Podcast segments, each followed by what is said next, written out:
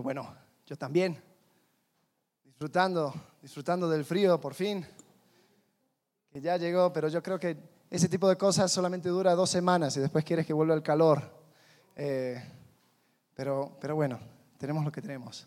Eh, esta semana comenzamos una nueva serie que se llama Esferas. Ahora, nosotros lo llamamos esferas porque lo que queremos hablar y el subtítulo, si podríamos llamarlo así, de, la serie se llama Tu lugar en la iglesia. Y queríamos explorar eh, este tema de la iglesia, queremos explorar eh, cómo es que todos juntos nos vamos relacionando. Eh, hablamos en la serie pasada del Espíritu Santo acerca del hecho de que el Espíritu cuando nosotros llegamos a Cristo, le aceptamos como nuestro Salvador, nos bautiza en su cuerpo. Y por lo tanto nos, hace, nos forma parte de su iglesia. Sabes, aunque eres parte de una iglesia local o no, eres parte de la iglesia, el cuerpo de Cristo. Porque así lo, así lo hizo el Espíritu Santo. Entonces, lo que queremos hablar, queremos hablar del hecho de que eh, en cuanto a mi identidad, en cuanto a mi ubicación, tiene que ver siempre con relaciones. Tiene que ver con relaciones dentro de una esfera o un ámbito de la vida. Por ejemplo, eh, si tú quieres saber, si tú quieres explicar a una persona dónde está sentado específicamente eh, aquí en el salón, ¿Qué indicaciones le darías? ¿Qué, es lo que le dirías? Bueno, estoy enfrente, estoy hasta atrás, estoy a la izquierda, estoy, ¿no? Entonces tú tienes que explicar tu posición, tu ubicación en relación a la anchura, la profundidad y la altura de un espacio, ¿no? ¿No es así? Para poder identificar un punto, tienes que saber la X, la Y y la Z. Entonces, eso es la esfera del espacio. Pero en cuanto a la iglesia, también lo que nosotros queremos saber, si, yo quiero estar bien ubicado, si yo quiero saber dónde, dónde es que entro en el cuerpo de Cristo, tengo que hacer lo mismo, tengo que saber dónde estoy ubicado. Y vamos a explorar cuatro diferentes ámbitos de la vida de iglesia. Vamos a comenzar hablando de mi relación con Dios, eh, dónde es que encajo en esto, dónde es que encajo en mi relación con los demás, con el resto del cuerpo de Cristo, dónde es que, entro yo también eh, con, autoridades dentro de la iglesia y cómo es que yo eh, me puedo relacionar o cómo me identifico dentro del espacio de siendo un ejemplo. Entonces, por ejemplo, aquí el, diseño tiene, tiene como una, un triángulo. Y es porque en cada una de estas esferas encontramos una relación trina, una situación donde hay tres partes y lo mejor que podemos hacer es saber dónde entramos en esta relación. Entonces la primera que vamos a ver, ahí tengo algunas imágenes, es eh, dónde entramos en cuanto a Dios. Dios es trino y vamos a hablar hoy sobre la relación de Dios Padre, de Espíritu Santo y Dios Hijo y el hombre dónde encaja en eso. La próxima semana vamos a hablar de dónde encajamos nosotros eh, en la relación eh, con el resto de la iglesia. Entonces, bueno, este, esta es la, con, con las autoridades, esto también lo vamos a hablar, pero en la próxima, pero es Cristo, tenemos los líderes y tenemos el rebaño. Tenemos a Cristo, tenemos los líderes y tenemos el rebaño. Y cada uno tiene una relación eh, uno con el otro. En la iglesia tiene una relación directa con Cristo. Los líderes también tienen una, una responsabilidad directa delante de Dios. Y, pero los líderes también tienen una responsabilidad para con el rebaño. Después, la próxima eso es bajo autoridad, después esto es unos a otros. ¿Cómo es que el miembro se relaciona con el cuerpo de Cristo y dónde encaja el Espíritu Santo en todo esto? ¿Cómo es que nosotros nos relacionamos como hermanas y hermanos en Cristo? Y por último, vamos a ver cómo es que nos relacionamos como ejemplo. Entonces, eh, Jesucristo habla mucho del vecino. ¿Qué es un vecino? Habla del débil. Eh, Cristo tiene mucho que ver con la persona débil, la persona necesitada, la persona que necesita ayuda. Y muchas veces nos usa a nosotros para cumplir esas necesidades. Entonces, ¿cómo es que entramos en estas esferas? Pero lo más importante es, es saber, es lo que vamos a hablar hoy, es saber dónde entro yo en esta esfera delante de Dios. ¿Sabes? Somos gente pecaminosa, somos personas eh, fallidas, somos personas, eh, como, como, vimos hace, hace como un año, eh, estamos, estamos, estamos mal, estamos, vinimos mal de fábrica, estamos dañados, ¿no? Y es increíble pensar que Jesús vino a esta tierra a establecer una sola institución. No comenzó un club de fans, no comenzó un, negocio, no comenzó, ¿te, imaginas? Carpintería por Jesucristo, firmado, ¿no? ¡Wow! Eh, pero no lo hizo.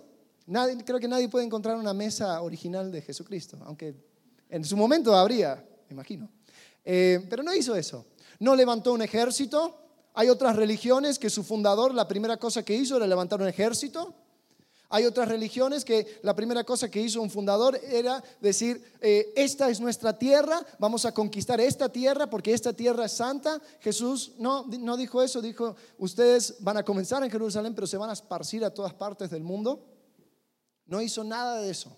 Lo que comenzó fue su iglesia. Y como su iglesia, nosotros tenemos que entrar eh, en su cuerpo y saber cómo es que funciona esto, qué es lo que dice la palabra. Eh, y como dije, vamos a estar mirando a los lados, vamos a estar viendo arriba, vamos a estar viendo abajo.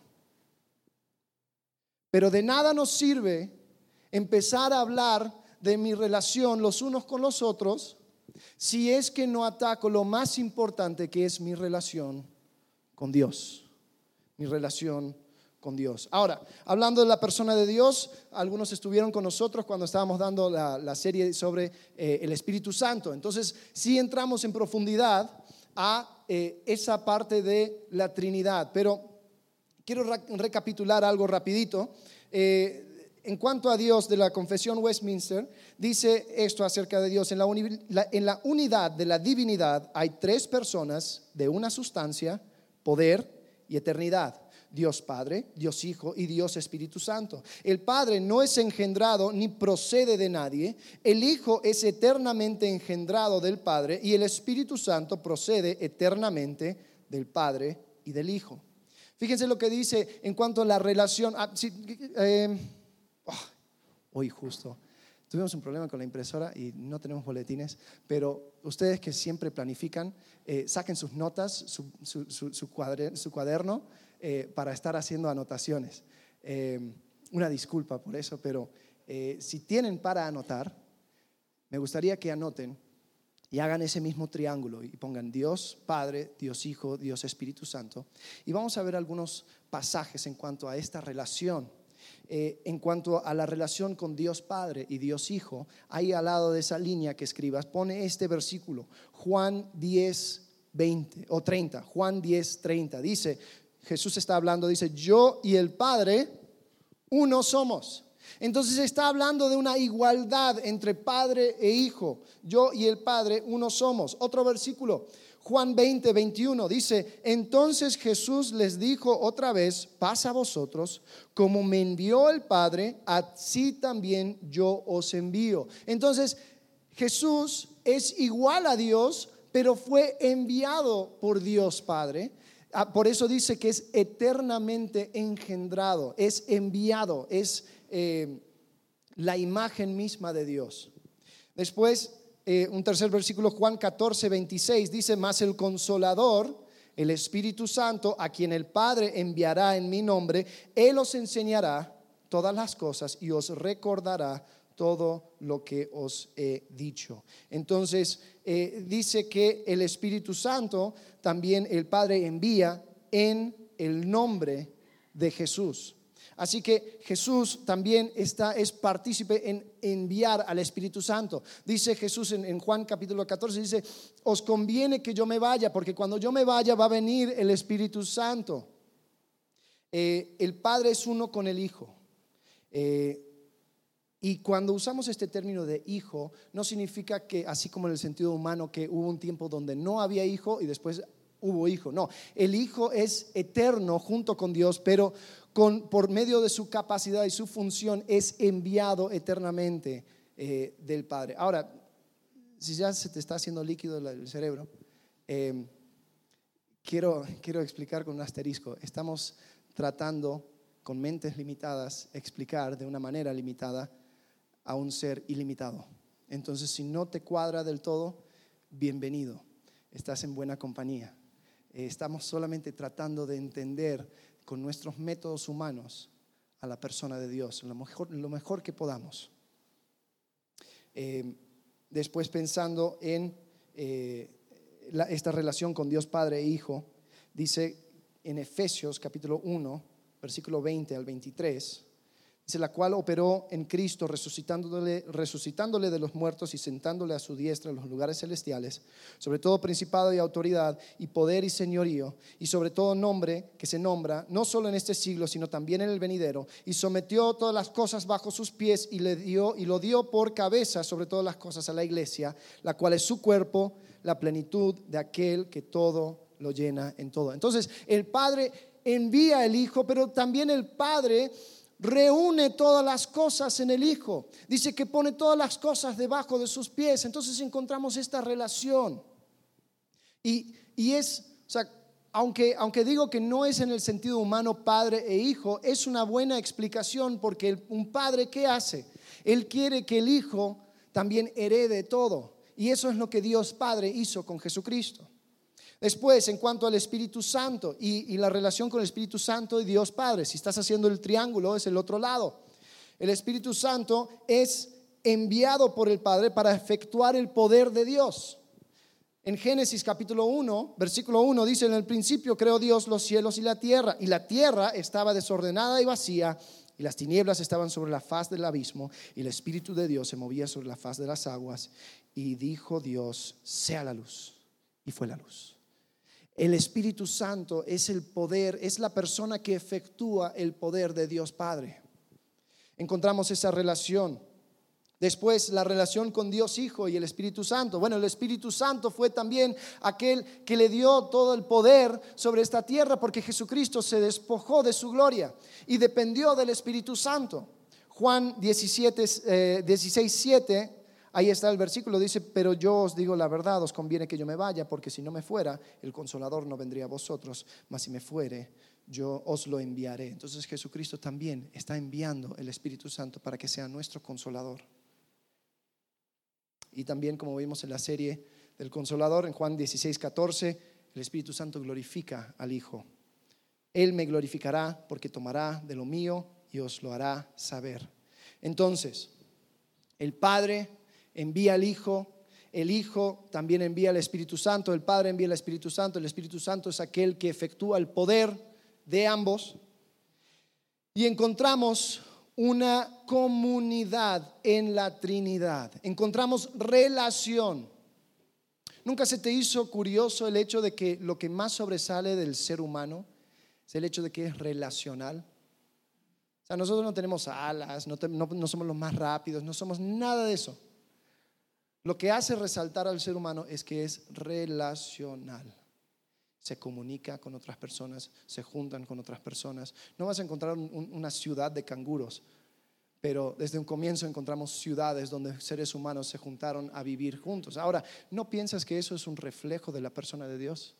Es un reflejo del hecho de que Dios en la Trinidad es una comunidad. Y encontramos también ese eh, aspecto en nuestras vidas. Ahora, eh, eh, encontramos todo esto, ¿no? Vemos que, que, Dios se relaciona con sí mismo, perfecto. Ahora, ¿dónde entramos nosotros? ¿Dónde entra el hombre en la deidad? ¿Dónde es que se encaja? Bueno, es algo difícil, porque Dios es un Dios santo, ¿no? Dios es un Dios que en, en Salmo 5.4 dice, porque tú no eres un Dios que se complace en la maldad, el malo no habitará junto a ti. Y creo que todos somos conscientes de nuestro pecado.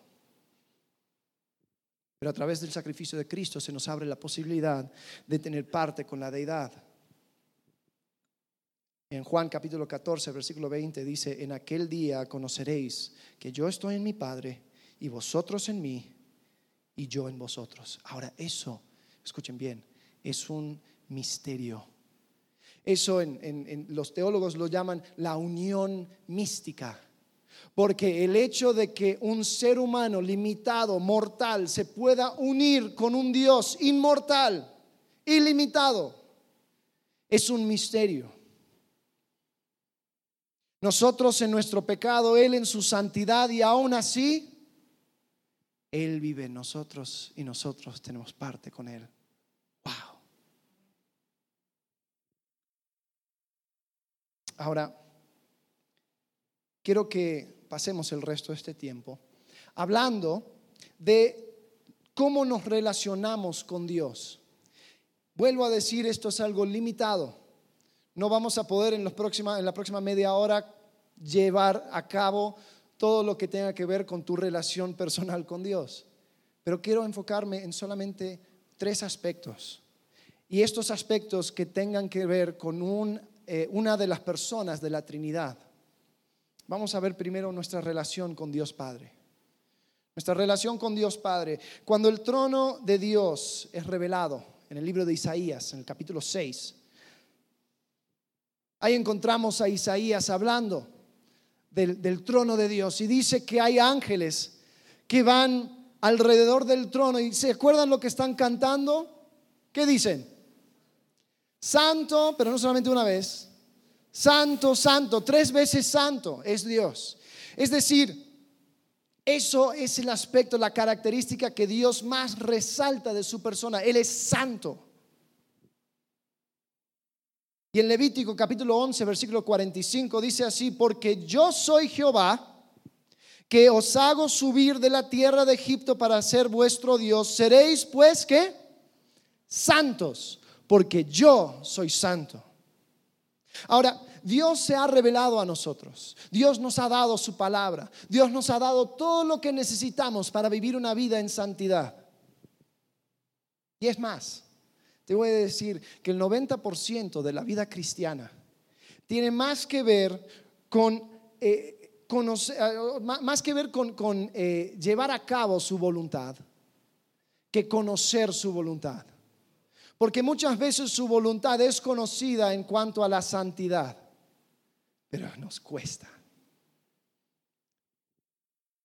Y nos pasamos buscando la quinta pata al gato para poder encontrar una iluminación especial para nosotros, cuando en realidad Dios está diciendo, sed santos porque yo soy santo. ¿Cuán difícil es? Bueno, es muy difícil, pero ¿cuán difícil es digerir ese concepto? No tanto.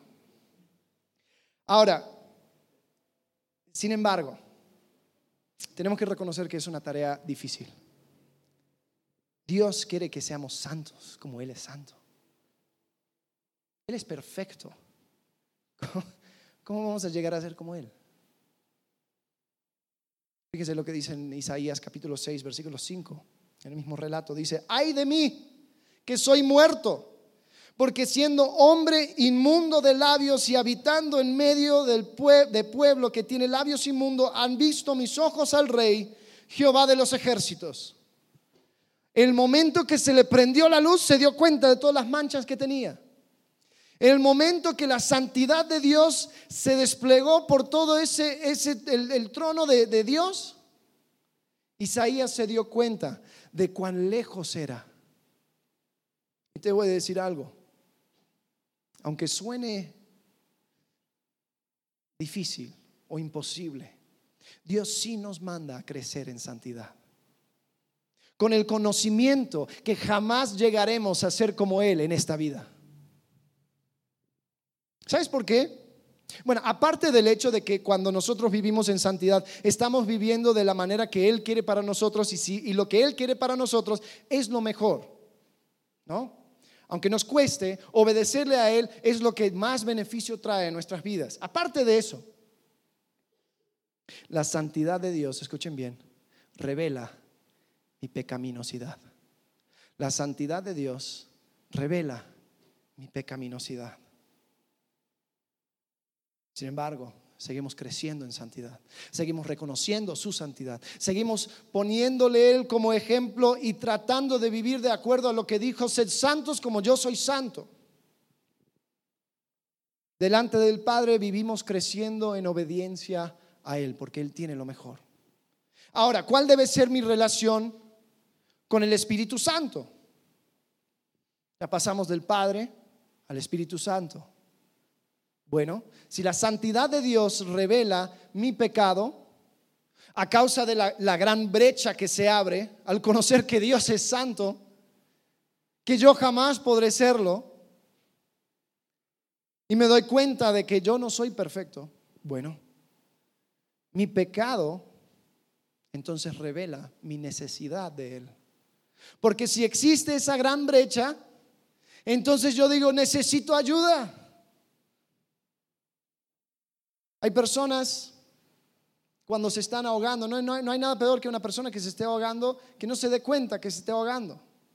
Eh, es, un caso donde, bueno, ha pasado, eh, donde, los niños especialmente, donde ellos pasan todo el día eh, en, en, la playa y andan tomando agua del mar sin querer, ¿no? Que, bajan, que suben, no sé qué, no sé Y sus pulmones se llenan de agua.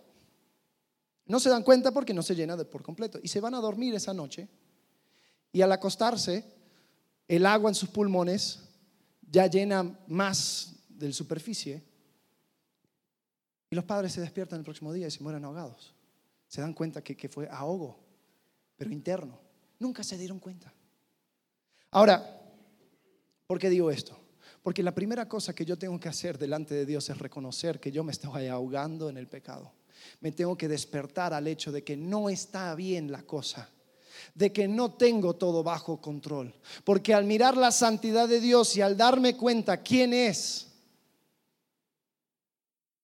me doy cuenta de cuán pequeño soy yo.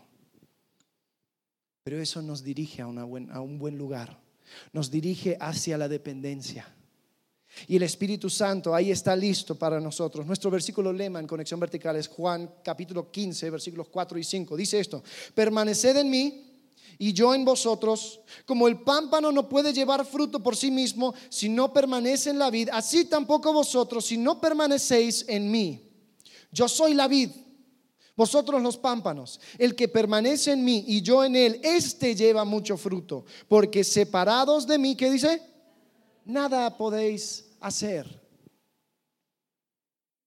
No podemos hacer nada significativo sin la ayuda del Espíritu Santo. Después de ver la persona de Dios y reconocer cuán lejos estamos de Él, tenemos que correr a Dios, tenemos que correr al Espíritu Santo de decir, yo necesito ayuda.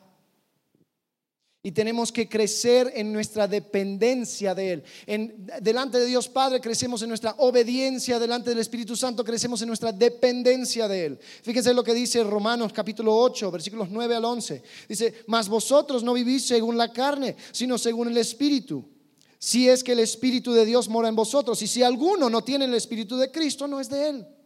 Pero si Cristo está en vosotros, el cuerpo en verdad está muerto a causa del pecado, mas el Espíritu vive a causa de la justicia. Y si el Espíritu, escuchen bien, de aquel que levantó de los muertos a Jesús, ¿quién es? El Espíritu Santo, ¿no? Si el Espíritu de aquel que levantó de los muertos a Jesús, el Espíritu Santo, mora en vosotros, el que levantó de los muertos a Cristo a Jesús vivificará también vuestros cuerpos mortales por su Espíritu que mora en vosotros. La única manera del cual yo puedo morir al pecado y empezar a caminar en santidad es dependencia del Espíritu Santo. Es reconocer mi quebrantamiento. Ahora les quiero preguntar, ¿ustedes saben por qué? ¿Por qué es que nos cuesta tanto orar? ¿Por qué es que nos cuesta tanto leer nuestras Biblias? ¿Por qué es que nos cuesta tanto hacer todas esas cosas espirituales? Muchas veces pensamos que es porque nosotros no somos disciplinados, ¿no? ¿A, quién le falta la disciplina para, para levantarse todos los días? Mentirosos todos. Levanten la mano porque yo sé que son ¿Están contados con las manos los que hacen la hora silenciosa todos los días? y me incluyo en ese grupo. Los que no oran todos los días, ahí estoy. Pero muchas veces nosotros pensamos que es a causa de nuestra falta de disciplina. Muchas veces nosotros creemos que, que tiene que ver con nuestro calendario, que fuimos metiendo muchas cosas en nuestro calendario. Y, ay, fíjate que las cosas están tan, tan difíciles que yo no tengo tiempo. No, es mentira. Es porque creemos que eso no va a tener efecto alguno. Que no va a tener efecto, más bien, alguno. No, no va a afectar, no va, no va a hacer ninguna diferencia el orar, el leer la Biblia. ¿Creemos en un Dios débil o creemos en un Dios impersonal? ¿Creemos que tenemos un Dios que no va a responder a nuestra oración? Que no, no encontramos ningún beneficio con aprender más de Él, acercarnos a Él. Y creo que puedo manejar mi vida solo. Creo que yo puedo. Y muchas veces pensamos que sí, porque la cuenta bancaria tiene algo, está el coche, tengo mi familia, tengo proyectos, tengo planes, tengo futuro, tengo un montón de cosas, está todo bajo control. Te quiero decir algo, tú no sabes la profundidad de tu necesidad. Yo no sé la profundidad de mi necesidad. Y es solamente cuando se nos expone que nos acordamos de la persona de Dios. ¿Sabes por qué lo sé? Porque el momento que llega una enfermedad, el momento que llega un cambio de planes que es mayor que yo, ¿a dónde voy? A Dios de rodillas y leo la Biblia y a ver qué dice los salmos y está bien, mira, qué bueno que vayas ahí. Eh, pero ese es el único momento cuando voy a Él.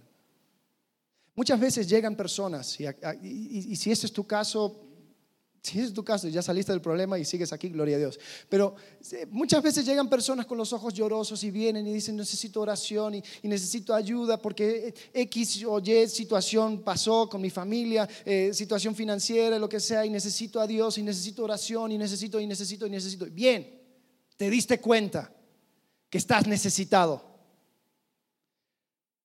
Pasan dos semanas, se le solucionan las broncas ¿Tú piensas que vuelve? No. Porque nosotros no sabemos la profundidad de nuestra necesidad. Y si voy a crecer mi relación con Dios, tengo que crecer en obediencia al Dios Padre, pero también tengo que crecer en dependencia al Espíritu Santo.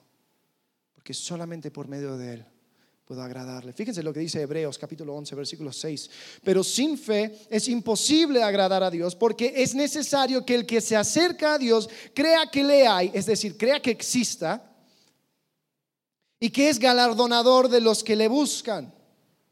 Es necesario creer que Dios es y que Él recompensa, que Él responde, que Él ayuda aquel que le busca. Pero muchas veces en el, en el fondo de nuestros cerebros pensamos, no es cierto, no es cierto, yo puedo solo. Aquí Dios no entra. No, no, no. Sin fe es imposible agradar a Dios. Dios Padre, Dios Hijo, último, Dios, eh, eh, Dios, Dios Padre, Dios Espíritu Santo, ahora Dios Hijo. Ahora, escuchen bien, si la santidad de Dios revela mi pecado, mi pecado revela mi necesidad, entonces mi necesidad de Él va a aumentar mi aprecio de la obra de Cristo. Efesios capítulo 1 versículos 16 al 19. Vamos a ver algunas oraciones del apóstol Pablo. Vamos a ver cuatro oraciones. Fíjense, Efesios 1, 16 dice, no ceso de dar gracias por vosotros, haciendo memoria de vosotros en mis oraciones, para que Dios el Dios de nuestro Señor Jesucristo, el Padre de gloria, os dé espíritu de sabiduría y de revelación en el conocimiento de Él, alumbrando los ojos de vuestro entendimiento, para que sepáis cuál es la esperanza a que Él os ha llamado y cuáles las riquezas de su gloria, de su herencia en los santos, y cuál la supereminente grandeza de su poder para con nosotros los que creemos, según la operación del poder de su fuerza. ¿Qué estaba pidiendo? Él estaba orando para la iglesia en Éfeso. ¿Qué estaba pidiendo?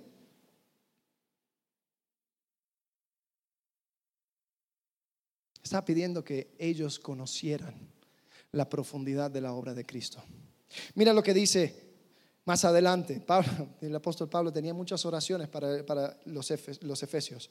En capítulo 3, versículo 14 dice, por esta causa doblo mis rodillas ante el Padre de nuestro Señor Jesucristo de quien toma nombre toda familia en los cielos y en la tierra, para que os dé, escuchen, conforme a las riquezas de su gloria, el ser fortalecidos con poder en el hombre interior por el Espíritu, para que habite Cristo por la fe en vuestros corazones, a fin de que arraigados y cimentados en amor, aquí está, seáis plenamente capaces de comprender con todos los santos cuál sea la anchura, la longitud, la profundidad y la altura, y de conocer el amor de Cristo, que excede a todo conocimiento para que seáis llenos de toda la plenitud de Dios. Nosotros no conocemos la profundidad de la obra de Cristo. No conocemos la profundidad de nuestra necesidad, pero tampoco conocemos la profundidad de lo que hizo Cristo por ti. Y esto era siempre la oración de, Pablo. Fíjense lo que dice en Filipenses capítulo 1, versículo 9. Está hablando los filipenses ahora. Y esto pido en oración, que vuestro amor abunde aún más y más, fíjense, en ciencia y todo conocimiento. Y por último, a los colosenses, ora. Capítulo 1, versículos 9 y 10. Dice, por lo cual también nosotros, desde el día que lo oímos, no cesamos de orar por vosotros y de pedir que seáis llenos del conocimiento de su voluntad en toda sabiduría e inteligencia espiritual, para que andéis como es digno del Señor, agradándole en todo, llevando fruto en toda buena obra y creciendo en el conocimiento de Dios. Delante de Dios, Hijo, tenemos que crecer en conocimiento. Hoy en día, nosotros estuvimos, bueno, la semana pasada estuvimos en una conferencia con un grupo de iglesias, eh, se llama eh, Acts 29, eh, Hechos 29. La idea es que Hechos tiene 28 capítulos y esta es la continuación de la vida de la iglesia. Entonces esta, esta organización se llama Hechos 29. Y, ellos tienen una, una forma de, de, de, pensar o una forma de hablar que, donde hacen mucha hincapié en el Evangelio, en las buenas nuevas de Jesucristo. Y todo es centrado en el Evangelio, la vida centrada en el Evangelio, tu hogar centrado en el Evangelio, el grupo de jóvenes centrado en el Evangelio, eh, criar a, no sé, a tu familia, a los perros, a salidas, todo centrado en el Evangelio. Al comienzo yo dije, es, es, un poco fastidioso porque todo centrado en el Evangelio. O sea, sí, el Evangelio es el eje de nuestra fe, pero también hay otras cosas. Pero después me puse a pensar, dije, no, no, no, no.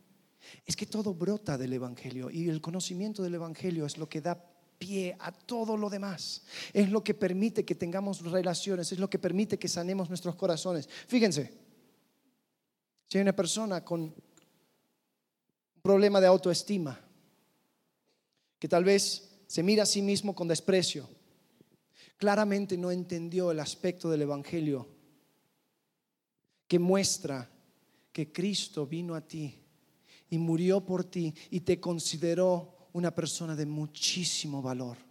No te estás viendo con ojos que pasan por el Evangelio. Entonces, ¿qué es lo que debo hacer en mi relación con Cristo? Debo conocerle más y más y debo profundizar mi conocimiento del Evangelio y hacer que del Evangelio salga todas estas cosas en mi vida. Tal vez te cuesta perdonar a alguien. Bueno, claramente no has absorbido, no has entendido el hecho de que Cristo te salvó a ti aun cuando tú eras pecador. Y te perdonó a ti de la, de la ofensa mayor, el pecar contra un Dios santo. Conocer y vivir el Evangelio cambia todo. Por eso nuestra relación con Dios Hijo debe ser mayormente conocerle a Él y conocer la profundidad de su obra. Tenemos al Padre, a Dios Padre, tenemos a Dios Hijo, tenemos Dios Espíritu Santo. Todos nos invita a ser parte de su naturaleza. Tenemos una relación verdadera y creciendo con cada persona de Dios en la base de nuestra relación con la iglesia. Es decir, nosotros no vamos a poder relacionarnos entre nosotros si es que no tengo entendido mi ubicación delante de Dios. Si yo pienso que la santidad no es cosa seria, si yo pienso que mi pecado no es gran cosa, te digo algo, voy a tratar a los demás en base a esas creencias. Si yo tengo una idea errónea del Espíritu Santo, pensando que yo no dependo de Él, que la profundidad de mi necesidad no llega a tanto, voy a luchar con orgullo por el resto de mi vida. Y te puedo prometer que las relaciones que vayas formando dentro de esta iglesia no van a ser efectivas. Si yo no entiendo la obra de Jesucristo, si yo no profundizo y llego al fondo de lo que Él hizo por mí y permito que, que todas esas verdades vayan brotando en mi ser, voy a quedar faltando. Pregunto, ¿cómo estoy creciendo yo en mi relación con Dios? ¿Cómo estoy creciendo yo? Tal vez estás aquí, tal vez eh, no, no sientes que encajas en esto de, iglesia y, no entiendes cómo, cómo van. Bueno, puede ser que has flaqueado en tu relación con Dios. Puede ser que eso no fue puesto como primera prioridad. Quiero desafiar a que miren su relación con la deidad, con la Trinidad, con la persona de Dios. Creciendo en obediencia y en santidad con Dios el Padre, creciendo en dependencia con el Espíritu Santo y creciendo en conocimiento con Dios Hijo, conociendo su obra.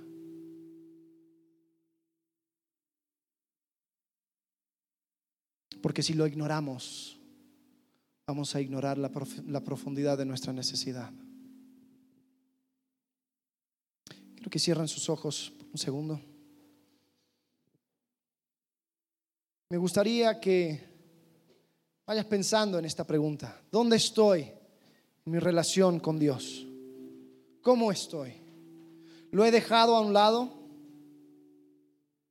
¿He permitido que otras cosas vayan opacando la claridad con el cual veo a Dios. O tal vez estás llegando a la conclusión de que no tienes relación con Dios. Tal vez tu pensar es esta, que si mueres, no sabes lo que pasará con contigo, no sabes lo que pasará con tu alma. Pero Dios en su palabra nos ha dado una seguridad. Y es esta, que aunque nosotros si pecamos contra Él, aunque sí estábamos separados de Él, y aunque existe esa barrera, esa fue la razón por la cual Dios envió a su Hijo Jesucristo. A vivir una vida perfecta y a morir en esa cruz pero tres días después resucitar, tomando sobre su cuerpo los pecados de todo el mundo. Dice que Dios Padre le castigó a su Hijo amado, le castigó porque el Hijo puso sobre sí mismo el pecado de todo el mundo. Y Dios, el Dios justo, no queriendo castigarte a ti por tus pecados, le castigó a su propio Hijo hasta la muerte.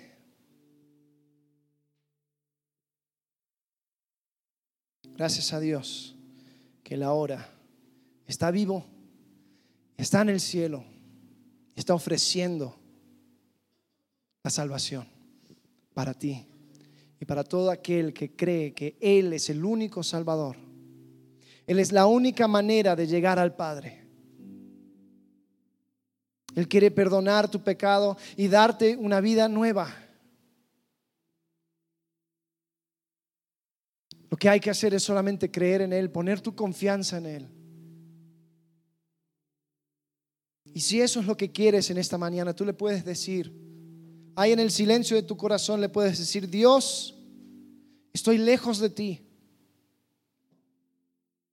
Dios te he fallado y a causa de mi pecado estoy separado. Pero sé que enviaste a tu Hijo Jesús a morir en la cruz y quiero que me salves, que perdones mis pecados, que me limpies. Quiero estar contigo. Quiero comenzar una relación contigo.